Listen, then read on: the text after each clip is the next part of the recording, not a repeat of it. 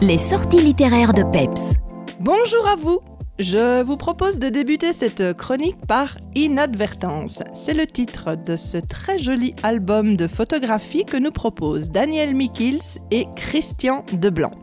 Des photographies qui se complètent au fil du temps, qui entrent en résonance, qui dialoguent.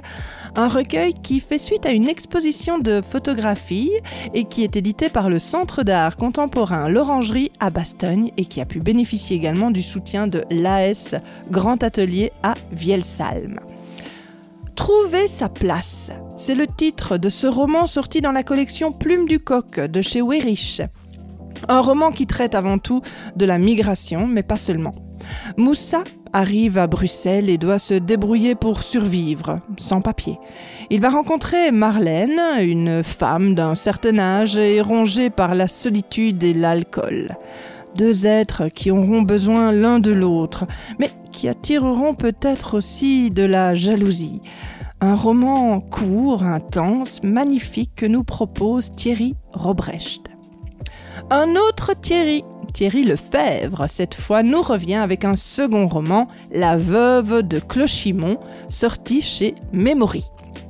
Alors je termine cette chronique par euh, cette histoire qui m'a beaucoup plu. Il faut dire que Thierry Lefebvre a le don de nous emmener dans son imaginaire, teinté d'humour et de noirceur aussi, en plein cœur de l'Ardenne. Dès les premières pages, on s'imprègne de l'ambiance de l'époque, des personnages, tout est décrit merveilleusement bien et on se retrouve à la fin du roman qu'on n'a pas vu le temps passer.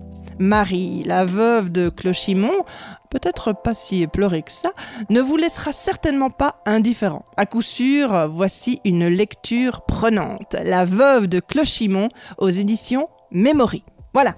Rendez-vous la semaine prochaine avec mon ami Jérôme pour d'autres découvertes littéraires. À bientôt.